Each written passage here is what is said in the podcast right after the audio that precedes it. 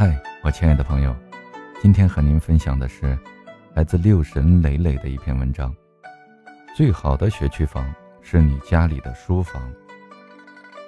金庸小时候家里住在海宁县的袁花镇上，没有学区房。他读的小学是袁花镇小学，相当于现在的乡镇中心小学。今天这所小学很美，办得也挺棒，但是当时。反正你们家长是多半看不上的。金庸读中学一波三折，又遇到了抗战爆发，读一阵儿就换一个地方，好像打游击。他先读的是联合中学，是七所流亡的学校合并而成。金庸又闲不住，写东西讽刺训导主任，结果可想而知，除名。于是只好转到衢州中学。没学几年，日军打下了金华，逼近衢州，学校只得停课，给大家发流亡证明，就地散伙。十七岁的金庸就怀揣着这样一份流亡学生证，上面盖着衢州中学的公章，背着衣服、干粮和随身的书籍，到重庆继续求学。用今天的话说，金庸真是输在了起跑线上。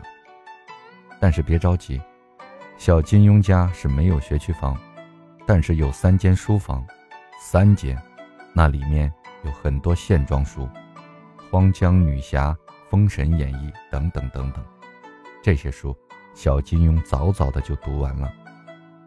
金庸的父亲给他送礼物，动不动就送书。十岁那年圣诞节，父亲送给了小金庸一本狄更斯的《圣诞颂歌》。这本书对金庸的影响，怎么说都不过分。他说这是一个伟大温暖的心灵所写的一本伟大的书。很多年后，每到圣诞节，金庸都还要翻出这本书来读上几段，怀念父亲。金庸的祖父查文清是光绪丙戌年的进士，做过丹阳知县，后来不当官了，回家编书。他编了一部《海宁扎氏诗钞》，有好几百卷之多，但是雕版还没完工就去世了，书也没印出来。这些雕版放在两间屋子，后来都成了小金庸的玩具。金庸回忆说，小时候母亲和姊妹、姑嫂们喜欢读《红楼梦》，大家经常比赛背诵《红楼梦》的回目词，赢了的就得一粒糖。再看看我们现在，三姑六婆坐在一起就是八卦、说媒、打麻将，有比赛背诵《红楼梦》回目词的吗？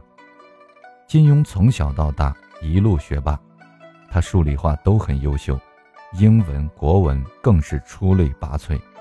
从衢中离开后，他来到重庆，又考上了国立政治大学外文系。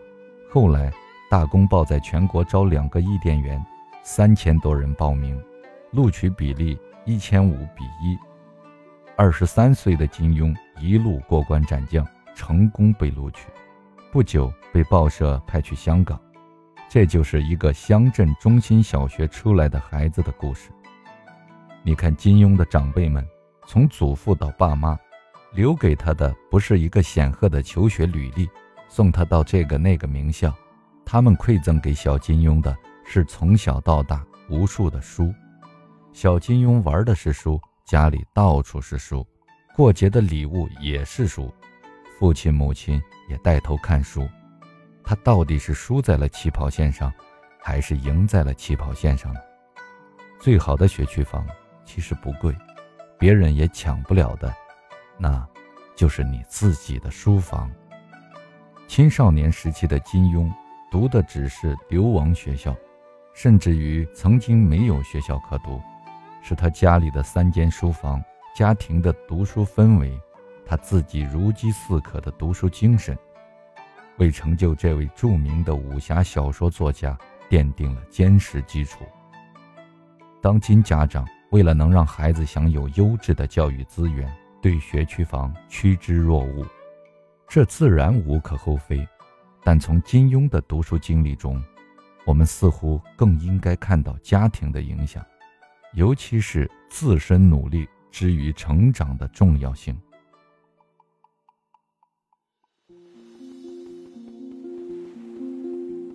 沧海一声笑，滔滔两岸潮。浮沉随浪，只记今朝。苍天笑，纷纷世上潮。谁负谁胜出天知晓？江山笑，烟雨遥。涛浪淘尽红尘俗世几多 see.